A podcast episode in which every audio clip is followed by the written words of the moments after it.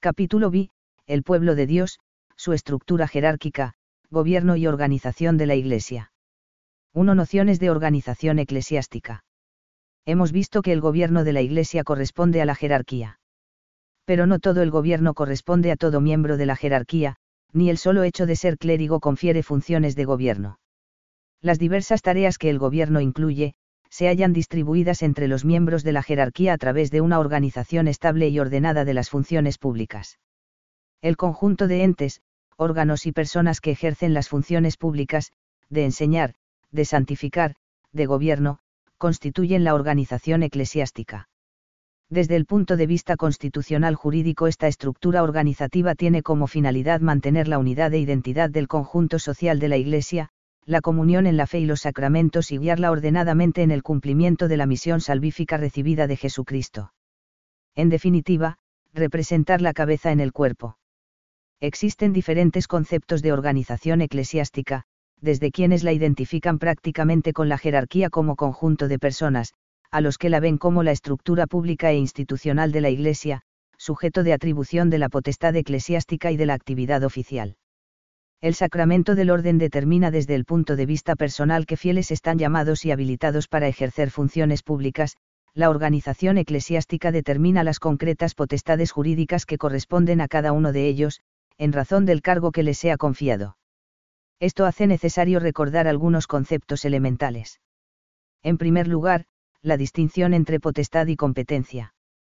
La potestad es la capacidad genérica para ejercer un cierto tipo de funciones públicas, mientras competencia es la delimitación concreta del ejercicio de tales funciones, en un determinado territorio, sobre estas personas o esta comunidad, para ciertas materias, etc. Por ejemplo, quien es nombrado juez recibe la potestad judicial, pero solo puede ejercerla en los casos que sean de su competencia. A el oficio eclesiástico. Muy unido a esta distinción está el concepto de oficio eclesiástico, definido en el C145, uno como cualquier encargo, constituido establemente por disposición divina o eclesiástica, que haya de ejercerse para un fin espiritual, cf. Po 20b es decir, un cargo eclesiástico estable, romano pontífice, obispo diocesano, rector del seminario, consultor, capellán. De esta definición parece deducirse que la constitución del oficio o encargo tiene lugar por una norma o acto jurídico específico que lo establece como tal. Cada oficio lleva anejos un conjunto de funciones con los derechos y obligaciones propios y definidos, poderes, facultades, competencias, etc., necesarios para realizarlas, que se pueden considerar independientes de la persona física que en un dado momento lo ejerce, esto es, del titular del oficio, los derechos y deberes del párroco son independientes del hecho que sea nombrado párroco este o aquel sacerdote. Las personas cambian, pero el oficio permanece como unidad organizativa establemente constituida. El oficio eclesiástico es el elemento o pieza fundamental de la organización eclesiástica, de la que constituye como una tesela en un mosaico. La organización de la Iglesia puede en cierto modo ser definida, en sentido estático, como el conjunto ordenado de los oficios eclesiásticos, y en sentido dinámico, como el funcionamiento ordenado de esos mismos oficios mediante el ejercicio de las respectivas competencias. Cada oficio, conforme a la naturaleza de las funciones públicas que le están atribuidas, requiere determinadas cualidades o requisitos en el sujeto que lo ocupa, C149. Bajo este aspecto es importante el C150, el cual establece que el oficio que lleva consigo la plena cura de almas, para cuyo cumplimiento se requiere el ejercicio del orden sacerdotal, no puede conferirse válidamente a quien aún no ha sido elevado al sacerdocio. Lo que significa que pastores en sentido pleno solo pueden ser los obispos y presbíteros, no los laicos ni los diáconos. A. La provisión del oficio. Una vez constituido el encargo estable u oficio, debe ser otorgado a una determinada persona para que lo ejerza, es lo que se llama provisión canónica. La provisión de un oficio incluye normalmente tres pasos, la designación del sujeto que lo ocupará, su nombramiento o atribución del oficio por parte de la autoridad, que se llama colación, y la toma de posesión del oficio. La designación se produce según modos y procedimientos diversos, enumerados en el C147 y que se pueden resumir así. Libre designación por parte de la autoridad, llamada también libre colación, que significa que es la autoridad de cuya potestad depende el oficio quien escoge libremente a la persona que lo desempeñará y la nombra, C 148. Este modo de provisión es ahora la regla general, vid por ejemplo, C 157. Presentación de uno o más candidatos a la autoridad, hecha por quien tiene el derecho de presentación. La autoridad comprueba si el presentado es idóneo para el cargo, escoge a uno si fuesen varios y lo instituye titular del oficio, CC 158 a 163. Por ejemplo, para el nombramiento del obispo de ciertas diócesis, son sujetos titulares del derecho de presentación, la autoridad civil o el capítulo catedral o los obispos de las diócesis vecinas, al romano pontífice le corresponde siempre la institución. La elección es otra forma frecuente de provisión canónica, en la cual un grupo o colegio escoge por votación entre varios candidatos. También en este caso compete a la autoridad comprobar si el elegido es idóneo a tenor de la ley, en tal caso confirma la elección. Un tipo especial de elección es el compromiso, se da cuando los electores, previo acuerdo unánime y escrito, transfieren por esa vez el derecho de elección a una o varias personas, para que éstas hagan la elección en nombre de todos, C 174, 1.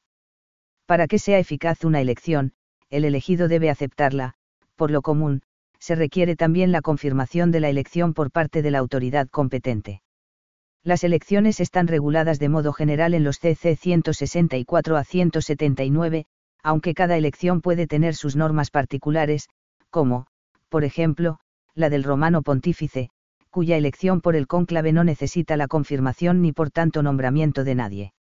La postulación es también un tipo especial de elección que se da cuando los electores deciden elegir un cierto candidato, no obstante tener este algún impedimento para ser elegido, entonces pueden postularlo, esto es votarlo junto con la solicitud a la autoridad de la dispensa del impedimento que obstaculiza la eficacia de la elección. La admisión de la postulación por parte de la autoridad conlleva la dispensa del impedimento y la confirmación de la elección, CC 180 a 183. La pérdida del oficio eclesiástico se produce. Por cumplirse el tiempo o término establecido en el nombramiento, vid por ejemplo, CC 494, 2 y 522, al llegar el titular al límite de edad establecido por el derecho, CFCC 401 y 538, 3, por renuncia del titular hecha por justa causa, en algunos casos, la renuncia debe ser aceptada por un superior, en otros no y vale por sí misma una vez comunicada, CC 187 a 189.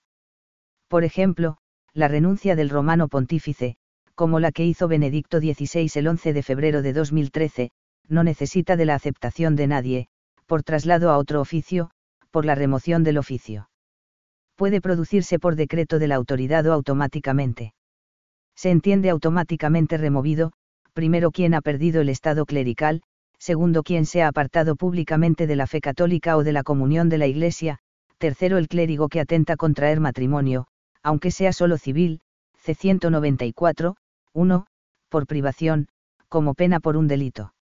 El traslado, la remoción y la privación deben hacerse siguiendo el procedimiento establecido en cada caso y pueden ser recurridos por el interesado. 2. Dimensión universal y particular de la Iglesia. En la Iglesia existen dos niveles fundamentales de organización, el universal y el particular, que corresponden al hecho de que Jesucristo eligió a los doce apóstoles, a los cuales instituyó a modo de colegio o grupo estable, eligiendo de entre ellos a Pedro para que lo presidiera, LG 19. Al colegio de los apóstoles con Pedro a la cabeza sucede el colegio episcopal, pues así como por disposición del Señor, San Pedro y los demás apóstoles forman un solo colegio apostólico, de igual modo están unidos entre sí el romano pontífice, sucesor de Pedro, y los obispos, sucesores de los apóstoles, LG 22, C 330. La constitución fundamental de la Iglesia, de su gobierno y de su organización, refleja la relación de comunión existente en el colegio o cuerpo de los obispos. Cristo confió la propagación del Evangelio y el gobierno de su Iglesia al colegio apostólico y puso a su cabeza a Pedro, así hoy la misión y el gobierno de la Iglesia está confiado al colegio de los obispos con el romano pontífice a la cabeza.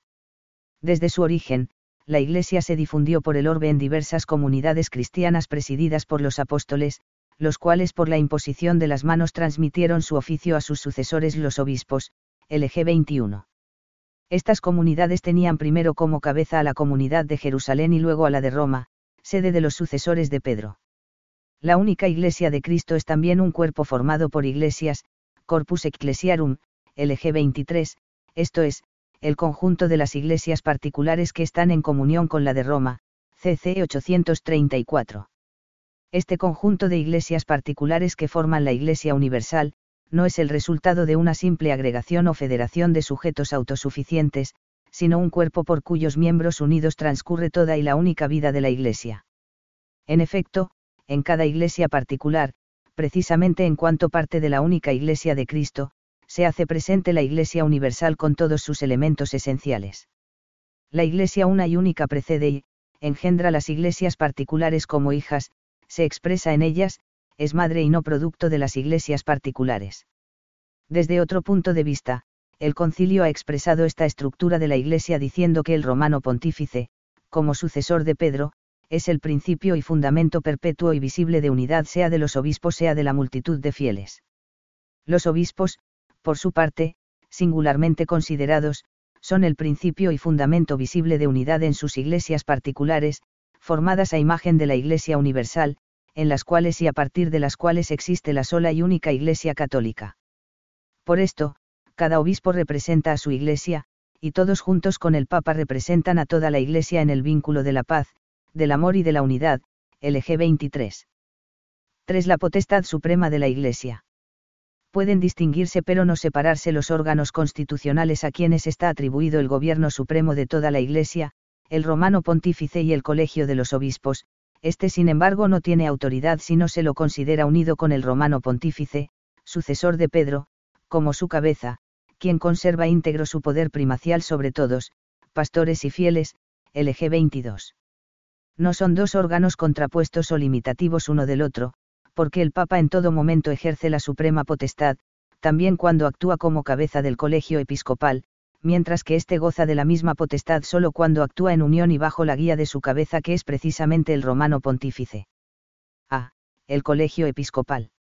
El orden de los obispos, que sucede al colegio de los apóstoles en el magisterio y gobierno pastoral, más aún, en el que se perpetúa ininterrumpidamente el cuerpo apostólico, es junto con su cabeza, el romano pontífice, y nunca sin esta cabeza, sujeto de la suprema y plena potestad en la Iglesia, potestad que no puede ser ejercida sin el consentimiento del romano pontífice, LG 22b.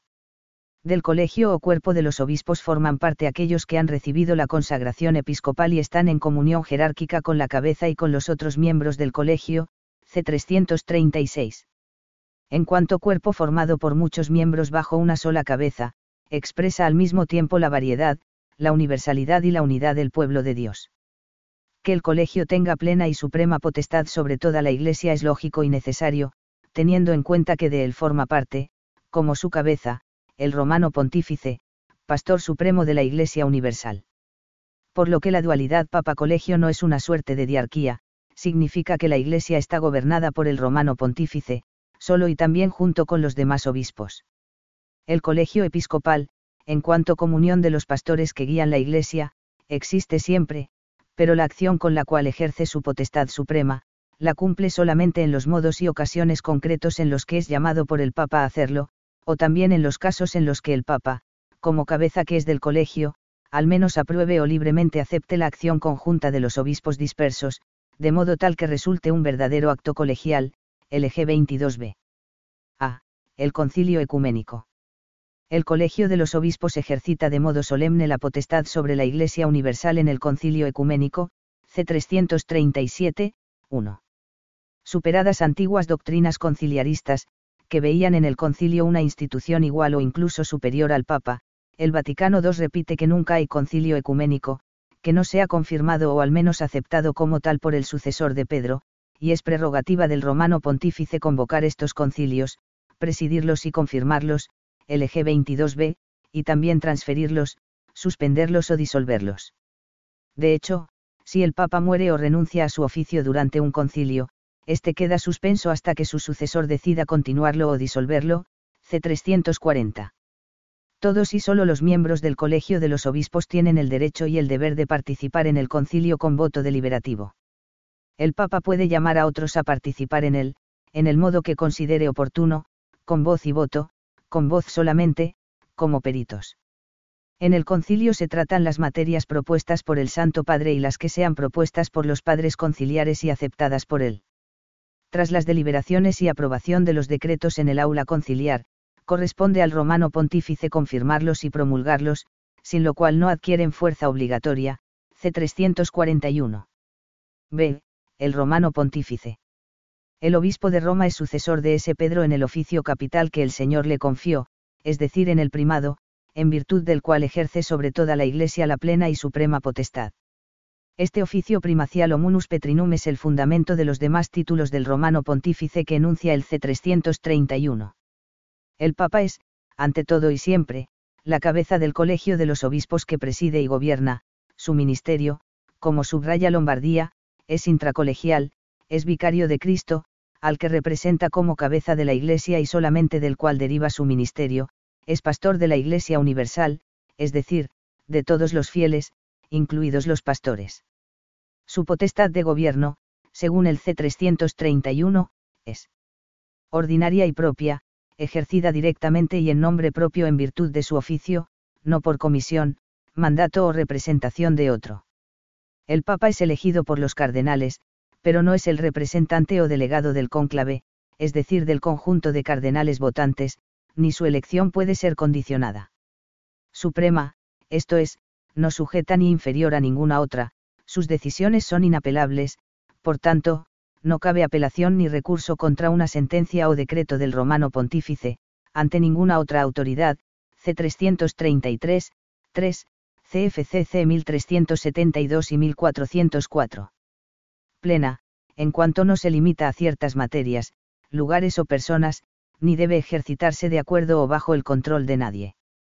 Inmediata, en cuanto recibida directamente de Jesucristo y ejercida directamente sobre todos y cada uno de los fieles y de las comunidades, sin necesidad de intermediario, porque el ministerio del Papa no alcanza a las comunidades eclesiales como desde fuera, sino que es algo interior a ellas, que las configura y las mantiene en la comunión de toda la Iglesia.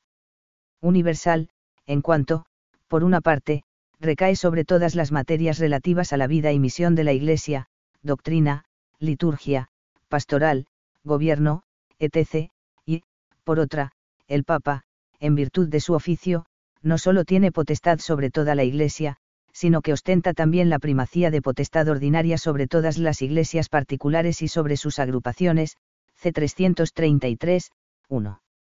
El sumo pontífice puede siempre ejercitar libremente su potestad, sin límites de tiempo, interrupciones, o condicionamientos. Todo esto no significa que el romano pontífice ejerza en la Iglesia un poder ilimitado ni despótico, o que excluya cualquier otra potestad. Está sujeto a cuanto Cristo fundador ha dispuesto para su Iglesia, derecho divino, y su ministerio es un servicio a la unidad de toda la Iglesia, en la cual también los obispos presiden, con potestad propia, en el lugar de Dios a la grey de la que son pastores, LG 20. De hecho, en el cumplimiento de su ministerio, está siempre unido por la comunión con los demás obispos y aún con toda la Iglesia, pero a él le corresponde determinar, el modo, personal o colegial, de ejercitar tal oficio, C. 333, 2. Los modos concretos de ejercicio del ministerio primacial han variado según las circunstancias de lugar y tiempo. Por ejemplo, en relación con las iglesias orientales católicas el Papa ejerce su potestad con formas diferentes a las de las iglesias latinas 4. A la elección del Papa se procede según lo que dispone la Constitución Apostólica de Juan Pablo II Universi Dominici Gregis. En ella se regula detalladamente el desarrollo del cónclave y de los diversos tipos de elección que puede haber. Para que alguien resulte elegido debe obtener al menos dos tercios de los votos. La misma Constitución Apostólica determina las atribuciones del Colegio de Cardenales mientras está vacante la sede romana, CFC 335. La elección debe ser aceptada por el elegido, pero no tiene que ser confirmada por nadie. En todo caso, como la potestad que debe ejercer el sumo pontífice requiere el carácter episcopal, el electo que no es todavía obispo, luego de haber aceptado, debe ser consagrado obispo inmediatamente, solamente entonces recibe la potestad del primado. Asimismo, la eventual renuncia del Papa a su oficio no tiene que ser aceptada por nadie, basta que la haga libremente y la manifieste en forma de vida, C. 332. El romano pontífice ejerce su ministerio en forma continua, sirviéndose, en modos diversos, de la asistencia y cooperación de los obispos y de otros organismos y personas, como el Sínodo de Obispos, la Curia Romana o los legados pontificios. Cuatro instituciones para el gobierno de la Iglesia Universal. El Papa se sirve para ejercer su pontificado de varios organismos y personas. Algunos tienen carácter consultivo, como el Sínodo de los Obispos o el Colegio de Cardenales, a los que les pide su parecer o sus propuestas sobre determinadas cuestiones, otros, como la curia o los legados apostólicos, son sobre todo de tipo ejecutivo y lo ayudan de modo permanente cumpliendo las tareas que les haya confiado. Veámoslos brevemente. El Sínodo de los Obispos es una asamblea que reúne algunos obispos, escogidos de todo el orbe católico, asamblea general, o de una determinada región, asamblea especial, bajo la autoridad del Papa, para estudiar y darle consejos sobre los asuntos que él les haya planteado. No es una institución permanente ni tiene potestad deliberativa, salvo que el Papa se la haya concedido sobre un tema determinado. Los cardenales de la Santa Iglesia Romana forman también un colegio. Su origen se remonta a los obispos de las diócesis suburbicarias, vecinas a la urbe, y a los presbíteros y diáconos de la Iglesia de Roma, de cuyo consejo se valía el sumo pontífice. Son nombrados libremente por el Papa y aquellos que no sean ya obispos deben recibir la ordenación episcopal. Al colegio cardenalicio le compete sobre todo la elección del romano pontífice en cónclave, puede ser convocado por el Papa para darle su parecer sobre algunas cuestiones importantes. Por lo demás, todos los cardenales colaboran en la curia romana, sea al frente de los más importantes dicasterios, sea como miembros de los mismos que participan en la decisión de las cuestiones más importantes. La curia romana es la estructura permanente que ayuda al Santo Padre en su trabajo diario al servicio de la Iglesia Universal y de las iglesias particulares. Está compuesta de la Secretaría de Estado, de las congregaciones, tribunales, consejos y otros organismos. Su constitución, las competencias de cada dicasterio y el modo de llevarlas a cabo, están determinados en una ley especial que actualmente es la Constitución Apostólica Pastor Bounas, que, como hemos dicho, forma parte del corpus del derecho canónico. En la curia colaboran los cardenales y gran parte de los obispos de todo el mundo como miembros de los dicasterios, ayudados por consultores, oficiales y otros funcionarios, que pueden ser clérigos, religiosos o laicos. La curia no tiene autoridad propia sino que ejerce, en nombre y con la autoridad del romano pontífice, los poderes de él recibidos, de aquí que los dicasterios deban obrar en unidad de intenciones con el Papa, según los criterios que resumimos a continuación. No hacer nada importante o extraordinario sin comunicarlo previamente al Santo Padre. Someter a su aprobación los actos de mayor importancia, salvo que tengan recibida previamente la competencia para realizarlos. Además, los dicasterios no pueden emanar leyes o normas con fuerza de ley, ni derogar el derecho universal, sino en casos singulares y con la aprobación específica del sumo pontífice, Pastor Bounas, Art 18 los actos de un dicasterio se atribuyen a este y no al Papa, a menos que él los haya hecho suyos mediante una aprobación específica, esta precisión es importante, ya que, como sabemos, los actos del romano pontífice son inapelables, mientras que los de la curia son riqueravals. Por esto al hablar de Santa Sede o de sede apostólica se entiende no solo el romano pontífice, sino también los diversos organismos de la curia, a menos que por la naturaleza de la cuestión del contexto resulte otra cosa, C361. En cambio, cuando se habla de autoridad suprema de la Iglesia se entiende solamente el Papa y el Colegio de los Obispos, con exclusión de la curia.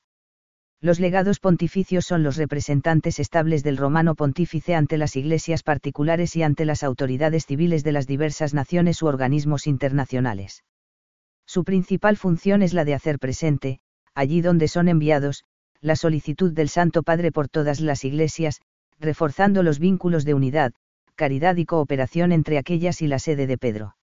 Realizan principalmente una labor de, información a la Santa Sede, en particular sobre las condiciones de vida de la Iglesia en el lugar y sobre los candidatos al episcopado, de asistencia, consejo y cooperación con los obispos locales y la conferencia episcopal, de la cual no forman parte, de defensa de la libertad de la Iglesia ante la autoridad civil, cumplen, en fin, los encargos y mandatos que les haya confiado la Santa Sede. Muchos legados tienen también misión diplomática, esto es de representación ante los gobiernos civiles, para promover y favorecer las buenas relaciones entre los estados y la Santa Sede y resolver con ellos cuestiones de interés común, también mediante concordatos o acuerdos similares, estos legados se llaman NANSIOUS, y son enviados y revocados conforme a las normas del derecho internacional relativas a los agentes diplomáticos. Los legados que solo tienen misión ante la jerarquía eclesiástica local, no ante el Estado, se llaman delegados apostólicos, normalmente mantienen también contactos con la autoridad civil y les son reconocidas algunas prerrogativas diplomáticas, CC 362 a 367. Existen también legados que representan a la Santa Sede ante las organizaciones y conferencias internacionales.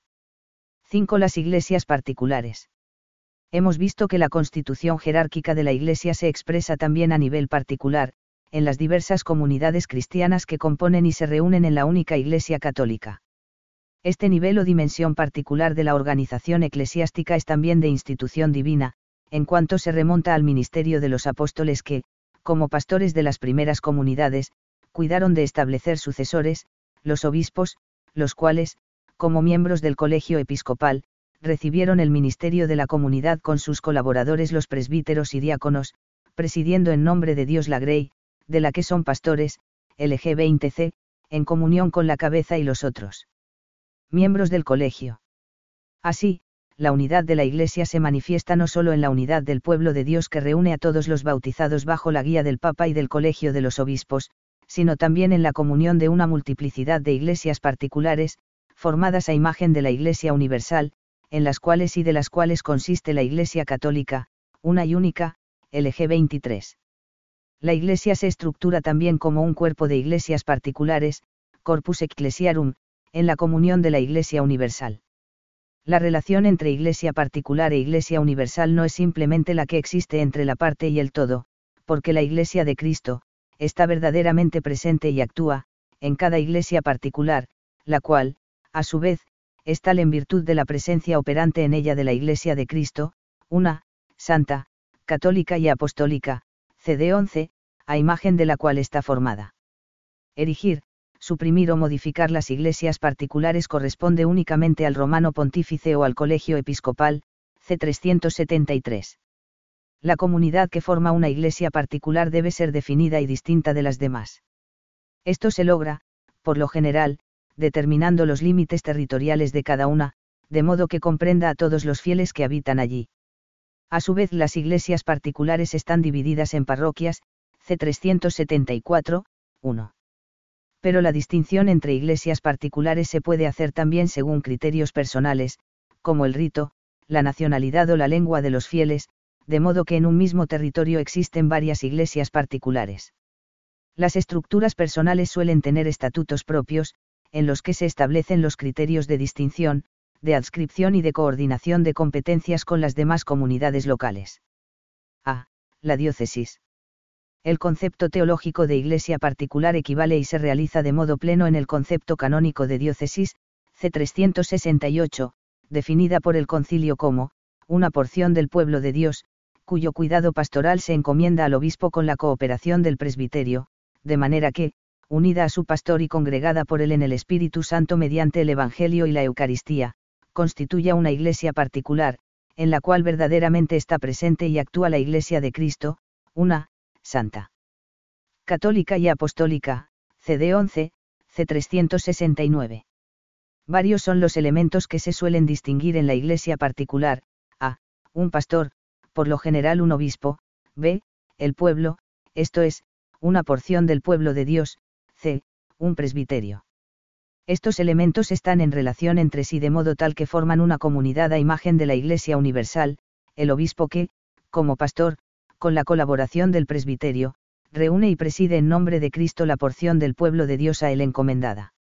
Al mismo tiempo estos tres componentes deben estar integrados en la comunión de fe, de sacramentos y de disciplina de la Iglesia Universal.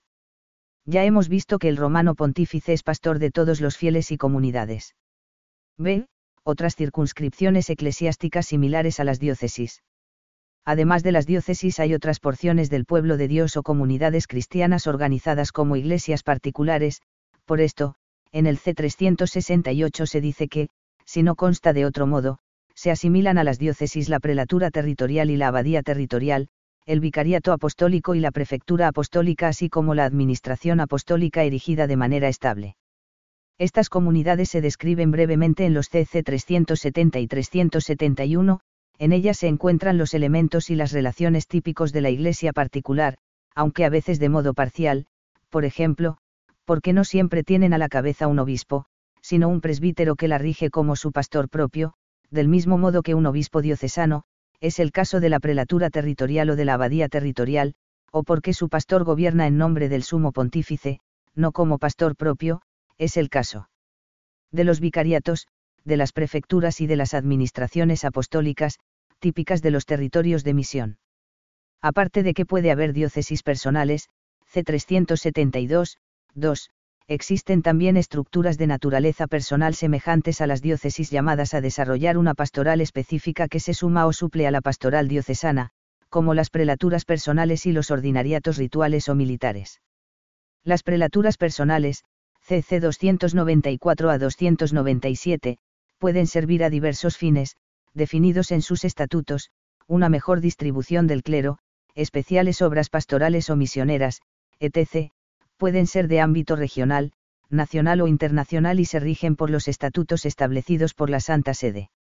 La prelatura está constituida por un prelado, que la gobierna como ordinario propio, de clérigos seculares incardinados en ella que constituyen su presbiterio, y, según los casos, también por laicos, que pueden vincularse a la prelatura a fin de cooperar en su trabajo apostólico según el modo establecido por los estatutos.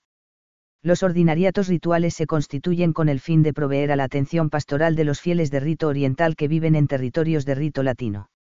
Parecidos son los ordinariatos creados para acoger a comunidades y grupos de anglicanos en la plena comunión con la Iglesia Católica. Los ordinariatos militares tienen como finalidad atender a la pastoral católica en las Fuerzas Armadas de una nación. Se rigen en general por la Constitución Apostólica Espiritual y Militum Curae, que los equipara a las diócesis, están gobernados por el ordinario militar, que suele ser obispo, y forman parte de él los capellanes militares y los fieles que por cualquier razón forman parte del ejército, o de otros cuerpos de seguridad, o habitan en instalaciones militares y sus familias. Cada ordinariato tiene luego sus propios estatutos, con frecuencia establecidos mediante un acuerdo entre la Iglesia y el Estado. De cuanto hemos visto se puede concluir, que existen diversos tipos de circunscripciones eclesiásticas que son o se asimilan, en cierta medida, a las iglesias particulares, b. que el paradigma de todas ellas es la diócesis y de ésta se ocupan los cánones, de modo que cuanto esté prescrito para ella, se debe aplicar, con los ajustes del caso, a las demás circunscripciones. Todas tienen en común ser circunscripciones eclesiásticas de las llamadas mayores, es decir, autónomas las unas de las otras y dependientes directamente de la Santa Sede. 6. Gobierno y organización de la diócesis. A. El obispo diocesano, CC 381 a 402. Todos los obispos en cuanto sucesores de los apóstoles son constituidos pastores en la Iglesia, recibiendo con la consagración episcopal el oficio de santificar, de enseñar y de gobernar. Estos ministerios los ejercen respecto de toda la Iglesia como miembros del colegio episcopal, siempre y solo en la comunión jerárquica con la cabeza y los demás obispos, C375. A algunos miembros del colegio se les encomienda la cura pastoral de una diócesis y entonces se llaman obispos diocesanos. En la Iglesia Latina, por regla general, el romano pontífice nombra libremente a los obispos diocesanos, a propuesta de la Congregación para los Obispos o de otro dicasterio, pero en algunas diócesis el cabildo u otros tienen el derecho de elegir o presentar a los candidatos que al Papa compete confirmar o instituir, es el caso de algunas diócesis alemanas y suizas. Aunque aquí nos ocupemos de la potestad de gobierno y demás aspectos jurídicos anejos al oficio de obispo diocesano, no se debe olvidar que su función es pastoral, y el poder jurídico un medio para llevarla a cabo. En la diócesis que se le confía, el obispo es el principio y fundamento visible de la unidad, LG 23, bajo la autoridad del sumo pontífice, tiene en ella toda la potestad ordinaria, propia e inmediata que se requiere para el ejercicio de su función pastoral, C. 381, 1. El obispo diocesano, en virtud de la consagración episcopal y del encargo pastoral recibido, misión canónica, gobierna la diócesis directamente, en nombre y con potestad propios, representando directamente a Cristo le competen todas las materias y cuestiones relativas a la pastoral diocesana, excepto aquellas que por el derecho o por decreto del sumo pontífice se reserven a la autoridad suprema o a otra autoridad eclesiástica. 381, 1. Quienes gobiernan una iglesia particular o comunidad de fieles similar a las diócesis, C. 368, son equiparados por el derecho al obispo diocesano, tienen en su circunscripción derechos, deberes y poderes semejantes o correspondientes, esto significa que cuanto se dice en los cánones del obispo diocesano se les aplica también a ellos, a menos que conste otra cosa por la naturaleza del asunto o por una disposición jurídica, C. 381, 2. A la caridad pastoral del obispo diocesano están confiados no solo los fieles de su diócesis, sino también aquellos que, sin serlo, se encuentran en ella, los cristianos no católicos y los no bautizados. De modo particular le están confiados los clérigos, sus colaboradores, que dependen de él en el ejercicio de su ministerio. Al obispo le corresponde promover la santidad de los fieles, según la vocación propia de cada uno, C. 387, las vocaciones al sacerdocio y a la vida consagrada y misionera, C. 385. En cuanto pastor de la diócesis le corresponden las funciones propias de tal, es maestro, sacerdote y cabeza en su iglesia particular. Como maestro del Evangelio cuida de que sean enseñadas a todos, según la condición de cada uno, las verdades de la fe que se deben creer y vivir en las costumbres, mediante la predicación, la catequesis, etc. Es su deber defender con firmeza la integridad y unidad de la doctrina. Como sacerdote el obispo es el principal dispensador de los divinos misterios, promotor del culto, rector de toda la vida litúrgica, cuida que sean debidamente celebrados y administrados los sacramentos. Él mismo debe ofrecer el sacrificio de la misa por su pueblo en los días de precepto. Como cabeza de su iglesia, respetando la ley universal, el obispo ejerce personalmente la potestad legislativa, solamente él es legislador en la diócesis, juzga las causas que se le presenten, sea personalmente, sea mediante su vicario judicial y los otros jueces diocesanos, ejerce la potestad ejecutiva, por sí mismo o por medio de sus vicarios, en orden al cumplimiento de las leyes, es el representante jurídico de la diócesis y administrador de sus bienes. Como garante de la comunión eclesiástica el obispo vigila que en la diócesis sea respetada la disciplina común a toda la Iglesia, que se observen las leyes y no se introduzcan abusos, promueve la legítima diversidad de carismas y de formas de apostolado, coordinándolos al bien común al cumplir los 75 años de edad o cuando por enfermedad u otra causa llegara a ser menos idóneo para el cargo, el obispo está invitado por el C401 a presentar la renuncia al Santo Padre. Cuando por cualquier razón el obispo cesa en el ejercicio de su encargo pastoral, la sede diocesana se dice vacante, C416, en cambio, cuando sin haber cesado en su oficio, no puede comunicar con sus diocesanos a causa de prisión, confinamiento, destierro o inhabilidad la sede se dice impedida, C412. B. Instituciones y oficios para el gobierno de la diócesis. Para el cumplimiento de su oficio pastoral el obispo diocesano cuenta con la colaboración ministerial de los clérigos y con el empeño de todos los demás fieles, pero hay diversos oficios y organismos estables que lo ayudan en su función de gobierno. Los veremos brevemente. A. Obispos coadjutores y auxiliares, CC 403 a 411. Son obispos dados por la Santa Sede a una diócesis para que ayuden al obispo diocesano en circunstancias de necesidad pastoral o de dificultad, extensión de la diócesis, he dado razones personales del obispo, etc. El hecho de que hayan otros obispos en la diócesis agiliza mucho el trabajo del obispo diocesano, sobre todo por lo que mira a los actos propios del obispo, pontificals, confirmaciones, ordenaciones, etc., que en ocasiones son muy numerosos. El obispo coadjutor goza del derecho de sucesión, es decir, pasa a ser automáticamente obispo de la diócesis cuando la sede queda vacante.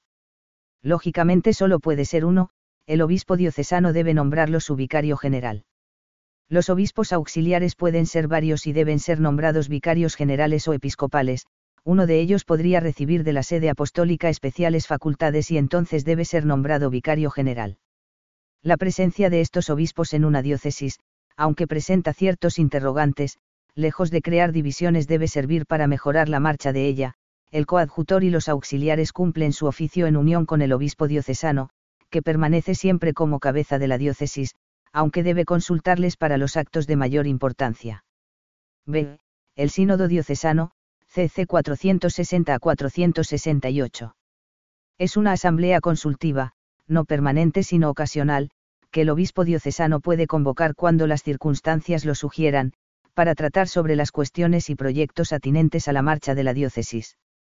Algunos miembros del sínodo lo son por razón del encargo que tienen en la diócesis, obispos, vicarios, rector del seminario, etc., mientras que otros son elegidos, o designados por el obispo diocesano, de forma que estén representadas todas las realidades eclesiales, clérigos, laicos, personas consagradas, asociaciones, movimientos. El sínodo se desarrolla bajo la guía del obispo diocesano quien lo preside personalmente o mediante un vicario, corresponde al obispo suspenderlo o disolverlo. En el sínodo diocesano se discuten libremente todas las cuestiones propuestas, que pueden ser sometidas a votación, pero el voto tiene valor consultivo puesto que corresponde únicamente al obispo diocesano, como único legislador en la diócesis, decidir de qué modo publicar las conclusiones sinodales y hacerlas operativas. C. La curia diocesana, CC 469 a 474. Es la estructura permanente de la que se sirve el obispo para llevar a cabo las tareas ordinarias de su encargo pastoral de gobierno. De la curia forman parte los vicarios, el tribunal, el canciller, el notario, los empleados, etc. Para coordinar las tareas de la curia puede ser nombrado como moderador de la misma un vicario general. Lógicamente la curia diocesana actúa bajo la autoridad y en unión con el obispo diocesano, de cuya potestad administrativa y judicial participa, y al que corresponde el nombramiento de quienes ejercen los diversos oficios de la curia. D. Los vicarios diocesanos, CC 475 a 481. En cada diócesis debe haber al menos un vicario general, puede haber además otros vicarios episcopales. Todos gozan de potestad ejecutiva ordinaria, pero mientras el vicario general la tiene para toda la diócesis y para todas las materias administrativas, los vicarios episcopales la tienen solamente para una zona de la diócesis o sobre un género determinado de asuntos, pastoral, vida consagrada, catequesis. Existe también el vicario judicial, que goza de potestad judicial ordinaria y dirige la actividad del tribunal diocesano. Todos los vicarios ejercen las competencias de su oficio en nombre y representación del obispo diocesano, se trata de encargos de confianza cuyo nombramiento corresponde al obispo. Como ya hemos visto, si hay un obispo coadjutor será nombrado también vicario general, los obispos auxiliares también deben ser nombrados vicarios. Por tener potestad ejecutiva ordinaria, los vicarios son también ordinarios del lugar en el sentido del C134, esto significa que cuando en el código, o en otro lugar, se dice que un cierto acto corresponde al ordinario o al ordinario del lugar, están habilitados para realizarlo tanto el obispo diocesano como sus vicarios, por ejemplo, la dispensa de impedimentos, CC 1078 SS. En cambio, cuando la ley hace mención expresa del obispo diocesano se entiende él y solo él, no sus vicarios, a menos que hayan recibido un mandato especial, C134, 3. Esta distinción es importante para interpretar correctamente las normas, véanse, por ejemplo, los CC 87 y 88 sobre la potestad de dispensar las leyes. El, el Consejo de Asuntos Económicos, CC 492 y 493. También forma parte de la curia diocesana el Consejo para los Asuntos Económicos. Está compuesto al menos por tres expertos en economía y derecho nombrados por el obispo, el cual lo preside en persona o a través de un delegado. Su función principal es la de elaborar el presupuesto anual según las indicaciones del obispo diocesano y aprobar el balance final. En los asuntos de mayor importancia, el obispo está obligado a oír su parecer, y para los de administración extraordinaria debe obtener su consentimiento, sin el cual el negocio sería nulo, como por ejemplo, para las enajenaciones que superen un cierto monto, C1277. F. El ecónomo diocesano, C494. Es la persona nombrada por el obispo para administrar, bajo su autoridad, los bienes de la diócesis. Se trata de un encargo técnico para el cual se debe escoger una persona verdaderamente experta y honesta. Su tarea es la gestión ordinaria y diaria del presupuesto aprobado por el Consejo de Asuntos Económicos, puede desarrollar además otras tareas que le encargue el obispo. Cada año debe presentar al Consejo Económico el balance de entradas y gastos para su aprobación. G. El Consejo Presbiteral, CC 495 a 501.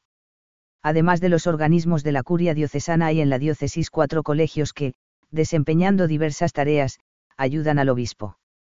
El Consejo Presbiteral es un colegio de sacerdotes que representan al presbiterio de la diócesis y constituye, como el Senado del Obispo, asistiéndole en el gobierno pastoral. Debe tener sus estatutos aprobados por el obispo en los que se determine el sistema de designación de sus miembros y el modo de funcionamiento. Alrededor de la mitad de los miembros del Consejo Presbiteral es elegida por los sacerdotes que desempeñan un oficio en la diócesis, sean diocesanos, seculares o religiosos, los demás miembros forman parte de este consejo en virtud del oficio que ejercen, por ejemplo, los vicarios, el rector del seminario, etc., o son nombrados directamente por el obispo diocesano. Corresponde al obispo convocar, presidir o disolver el consejo presbiteral, determinar las cuestiones que debe estudiar, o aceptar las que le sean propuestas, en cualquier caso, el Consejo de Presbiterio solo tiene voto consultivo y no puede actuar sin el obispo diocesano, pero éste debe escucharlo en los asuntos más importantes de la diócesis, y en los casos expresamente indicados por el derecho debe obtener su consentimiento. H. El Colegio de Consultores, C502. De entre los miembros del Consejo Presbiteral el obispo diocesano escoge a algunos, no menos de seis ni más de doce, que forman el Colegio de Consultores. Mientras el Consejo de Presbiterio se reúne pocas veces al año, este colegio está llamado a aconsejar al obispo en forma más continuada. El derecho establece los casos en los que el obispo debe pedir su parecer y aquellos en los que debe obtener su consentimiento, por ejemplo, para los actos de administración extraordinaria de bienes, CC 1277, 1292. Cuando la sede queda vacante el colegio de consultores no se disuelve, es más, le compete elegir al administrador diocesano que regirá la diócesis hasta el nombramiento de un nuevo obispo. El administrador gobierna la diócesis durante el interregno con una potestad reducida, por esto tiene necesidad del consentimiento del colegio de consultores para los actos de mayor importancia. La conferencia episcopal puede determinar que las funciones de este colegio las siga desempeñando el cabildo catedral, como sucedía antes de 1983. Y, el cabildo o capítulo catedral, CC 503 a 510. Es el colegio de canónigos, que celebra las funciones litúrgicas más solemnes en la catedral y los otros oficios que el derecho o el obispo le confían. Es una institución muy antigua que desempeñaba las tareas que hoy han sido confiadas a los dos colegios precedentes, presbiteral y de consultores. Tiene una cierta autonomía, también patrimonial, definida en sus estatutos que deben ser aprobados por el obispo a este le corresponde actualmente conferir las canonjías a sacerdotes que hayan ejercido meritoriamente el ministerio. Si el presidente del cabildo es elegido por los canónigos debe obtener la confirmación del obispo. Uno de los canónigos es el penitenciario, que tiene la facultad de absolver en confesión de las censuras latae sententiae, esto es de aquellas penas en las que se incurre automáticamente por el solo hecho de cometer el delito, CFK Ponce. J.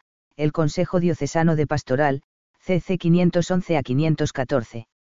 Si lo considera oportuno, el obispo de la diócesis puede constituir un consejo de pastoral al que corresponde, bajo la autoridad del obispo, estudiar y valorar lo que se refiere a las actividades pastorales en la diócesis, y sugerir conclusiones prácticas sobre ellas, C 511. Está compuesto por fieles de toda condición, sobre todo por laicos, que estén en plena comunión con la Iglesia y se distingan por su fe, buenas costumbres y prudencia, escogidos en los términos establecidos por el obispo, de modo que sean una representación de toda la diócesis. Este consejo tiene una función consultiva, que desempeña de acuerdo con los estatutos que el obispo le otorgue, al obispo le corresponde constituirlo, convocarlo, presidirlo y publicar sus conclusiones. En sede vacante este consejo cesa. C. La parroquia, CC 515 a 552. Como se ha dicho ya, la iglesia particular debe estar dividida en parroquias, C374, 1. La parroquia es una comunidad de fieles establemente constituida dentro de una iglesia particular, cuya atención pastoral se confía a un párroco como su pastor propio, bajo la autoridad del obispo diocesano, C151, 1. Es la unidad pastoral típica e inmediata de la organización eclesiástica, en la que, por regla general, los fieles reciben los medios salvíficos y viven su vida cristiana. De aquí la importancia que tiene para toda la Iglesia la eficacia y vitalidad de la parroquia, a la que deben contribuir todas las realidades eclesiales presentes en ella. La parroquia es una comunidad abierta a todos y donde todos, individuos y grupos, son llamados a colaborar de modo concreto, aportando la riqueza de sus carismas según la propia vocación y las propias posibilidades, en comunión con la diócesis y con la Iglesia Universal. Corresponde al obispo diocesano erigir, suprimir o modificar las parroquias oído el parecer del Consejo Presbiteral. Por lo general, la parroquia está determinada por su territorio, aunque pueden constituirse parroquias personales en razón del rito o el idioma, la nacionalidad o la ocupación de los fieles que la componen.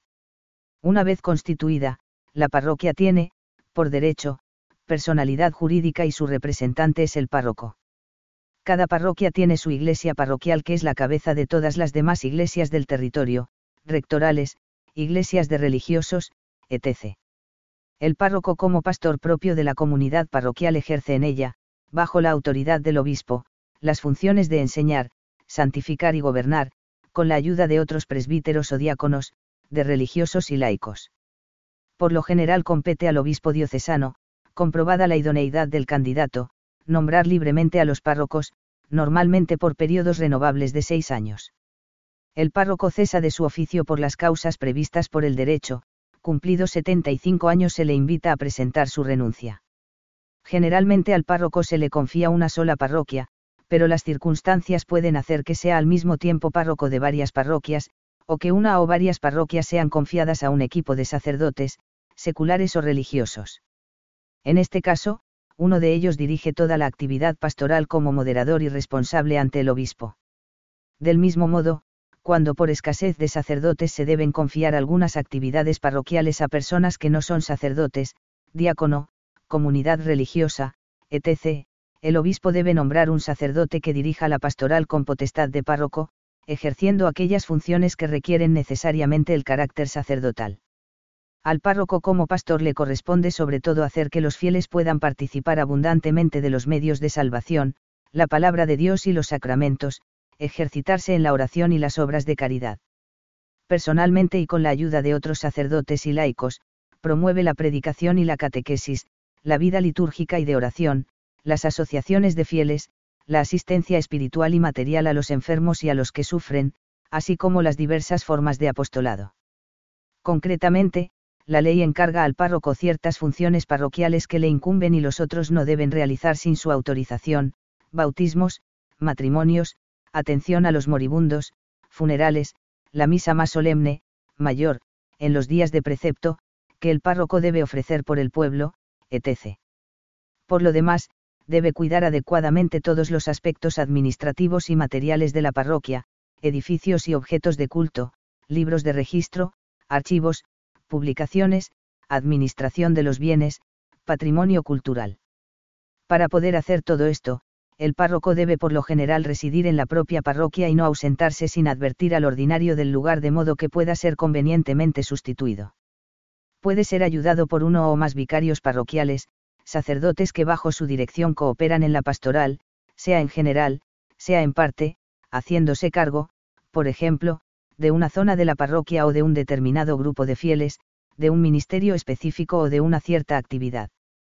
Por lo que mira a los bienes temporales, existe el Consejo Parroquial para los Asuntos Económicos, compuesto al menos de dos consejeros, que se rige por las normas dadas por el obispo. Este consejo, además de estudiar los problemas y proponer las oportunas soluciones, puede ayudar de modo inmediato al párroco en la administración de los bienes, cumpliendo por su mandato algunos encargos, siempre a salvo que es el párroco quien representa jurídicamente la parroquia. Si el obispo diocesano lo juzga oportuno deberá constituirse en cada parroquia el consejo pastoral que, presidido por el párroco, reúne a los demás clérigos que participan en la pastoral y a otros fieles, para promover iniciativas y organizar actividades parroquiales. Este consejo se rige por las normas dadas por el obispo y solo tiene voto consultivo. Los fieles, con su vida de piedad y de apostolado, colaborando en las actividades litúrgicas, catequéticas y obras piadosas de la parroquia, o participando, cuando sean llamados, a los consejos parroquiales, cumplen con su responsabilidad apostólica, y contribuyen, a veces de modo insustituible, a la vida de la comunidad, permitiendo a la parroquia llegar a todos los que viven en el territorio con una eficaz irradiación de vida cristiana. De los archiprestazgos, CC 553 a 555. Son distritos diocesanos que agrupan diversas parroquias limítrofes, según los lugares se llaman también vicariatos foráneos o decanatos, C374, 2. Uno de los párrocos es nombrado por el obispo archipreste, vicario foráneo o decano. Su función es sobre todo la de coordinar la actividad pastoral, cuidar que los clérigos del distrito cumplan sus deberes y puedan llevar una vida digna, recibiendo la asistencia espiritual y material necesaria, así como vigilar por el decoro de la liturgia y el buen orden de la administración eclesiástica. Para realizar su tarea, el archipreste debe visitar las parroquias del distrito en la forma señalada por el obispo. los rectores de iglesias, CC 556 a 563. La iglesia parroquial es el centro de la vida litúrgica y pastoral de la comunidad, pero a menudo hay en el territorio de la parroquia otras iglesias que contribuyen grandemente a que los fieles puedan recibir con más facilidad y variedad los medios de salvación. Estas iglesias abiertas al público que no son parroquiales ni tienen un propio capítulo de canónigos, capitulares o colegiatas, se llaman rectorados o iglesias rectorales. Están confiadas a un rector, nombrado regularmente por el obispo diocesano, pero si la Iglesia pertenece a un instituto religioso clerical de derecho pontificio, el rector es presentado por el superior e instituido por el obispo. El rector es responsable de la liturgia y de la pastoral de su Iglesia, que debe desarrollar en coordinación con la parroquia, por esta razón, las funciones parroquiales que, como hemos visto, el derecho confía especialmente al párroco, bautismos, matrimonios, funerales, etc., no las puede cumplir el rector si no es por mandato del ordinario del lugar o con el permiso o delegación del párroco. F. Los capellanes, CC 564 a 572.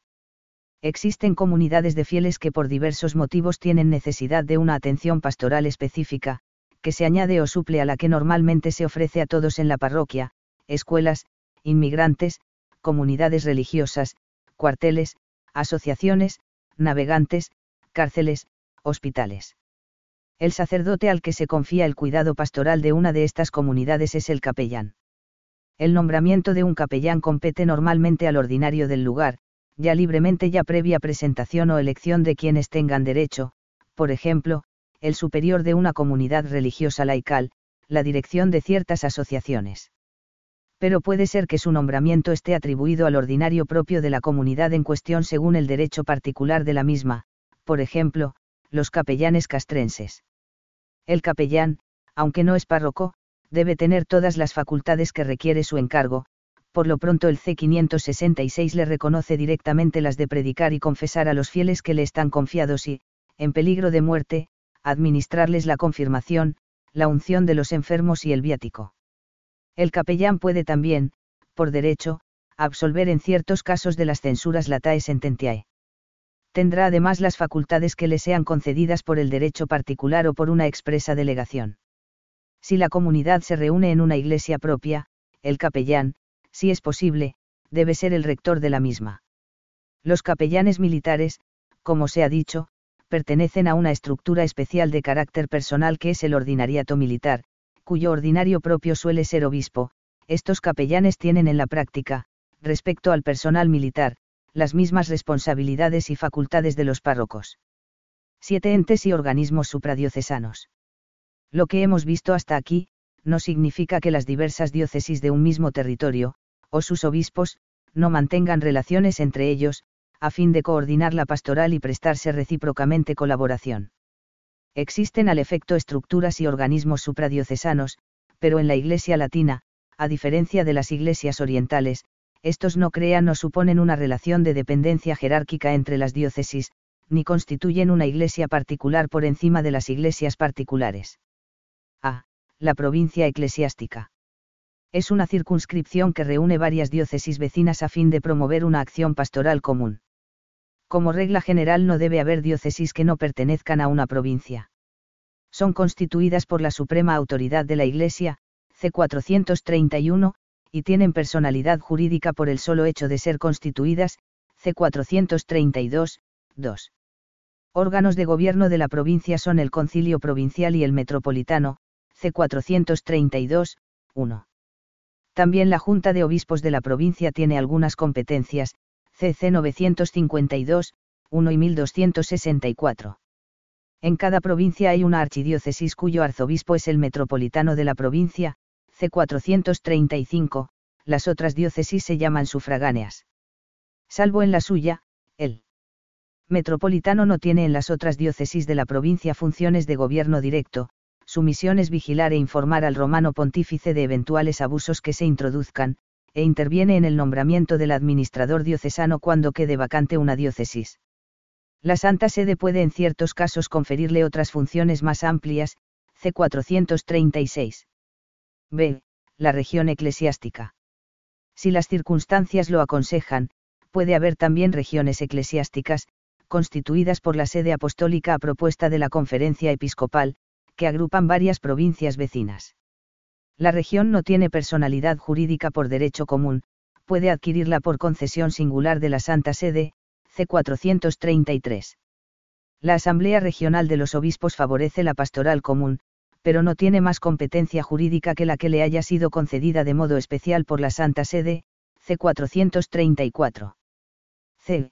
Los concilios particulares. Son aquellos que reúnen a los obispos de un determinado territorio. Si el territorio es el de una conferencia episcopal, que normalmente comprende toda una nación, el concilio se llama plenario, C439, si de una provincia, provincial, C440.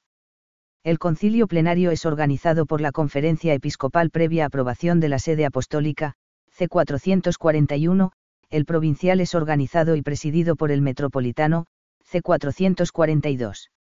En cada concilio tienen derecho a participar, con voto deliberativo, todos los obispos, diocesanos, coadjutores, auxiliares, que tienen un encargo en el territorio, C443, 1.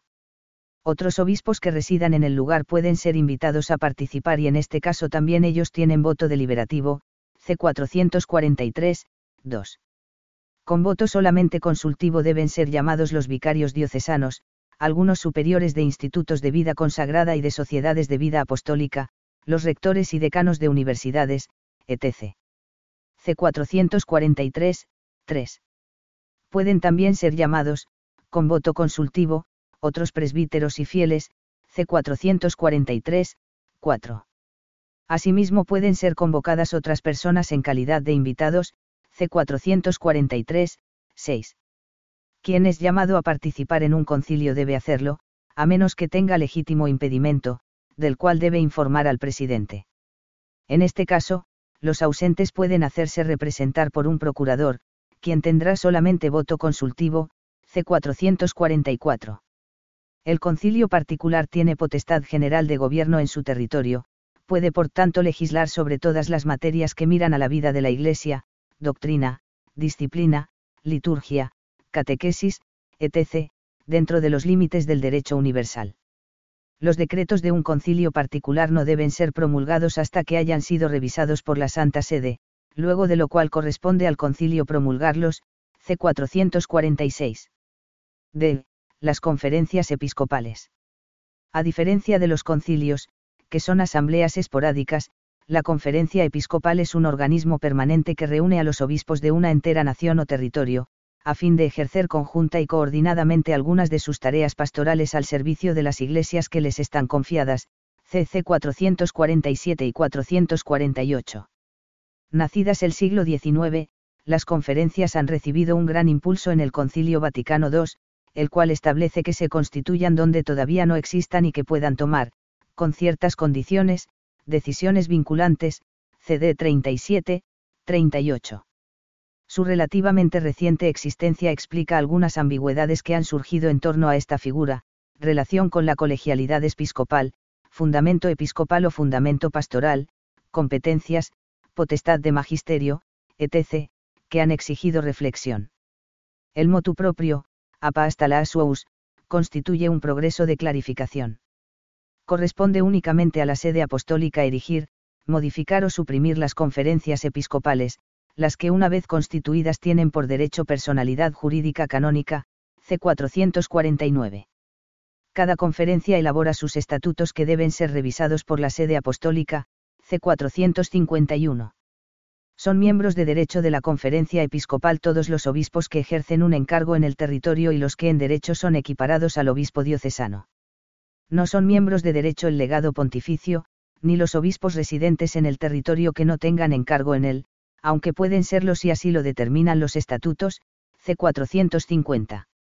Por lo que hace al voto, solo los obispos diocesanos, aquellos que se les equiparan según derecho y los obispos coadjutores tienen siempre, por ley, voto deliberativo y el presidente debe ser uno de estos, los demás obispos, auxiliares y titulares, tendrán voto deliberativo o consultivo según se haya establecido en los estatutos. Por esta razón, en la elaboración o modificación de los estatutos se expresan con voto deliberativo solamente aquellos que lo tienen por ley, C. 454. A diferencia de los concilios, la competencia jurídica de las conferencias no es general, pueden dictar normas o actos administrativos solamente en aquellas materias expresamente señaladas por el derecho universal o establecidas en un mandato de la Santa Sede, C. 455, 1. Las decisiones de la conferencia sobre otras materias no vinculan a los obispos miembros a menos que hayan sido tomadas por unanimidad, C. 455, 4. Para que una decisión normativa de la conferencia episcopal sea vinculante, deben votar a favor al menos dos tercios de los miembros que gozan de voto deliberativo, y obtener el nihil obstat, llamado recognitio, de la Santa Sede, luego de lo cual será promulgada, C. 455, 2. Este límite a la potestad de la conferencia episcopal responde, entre otras razones, a la necesidad de tutelar la legítima autonomía de cada diócesis, y evitar así que la conferencia pueda sustituir el papel del obispo diocesano quien responde de su encargo solamente ante el romano pontífice. La conferencia episcopal no constituye una instancia intermedia entre las iglesias particulares y la sede romana. Como organismo permanente, la conferencia episcopal tiene una organización interna, presidencia, secretaría, consejo o comisión permanente, comisiones varias, pero solamente la asamblea plenaria puede tomar las decisiones importantes. Existen también organismos que sirven para favorecer las relaciones entre las conferencias episcopales de una misma área geográfica, para América Latina, para Europa, etc. Estos organismos tienen una organización jurídica diversa según los casos, C459.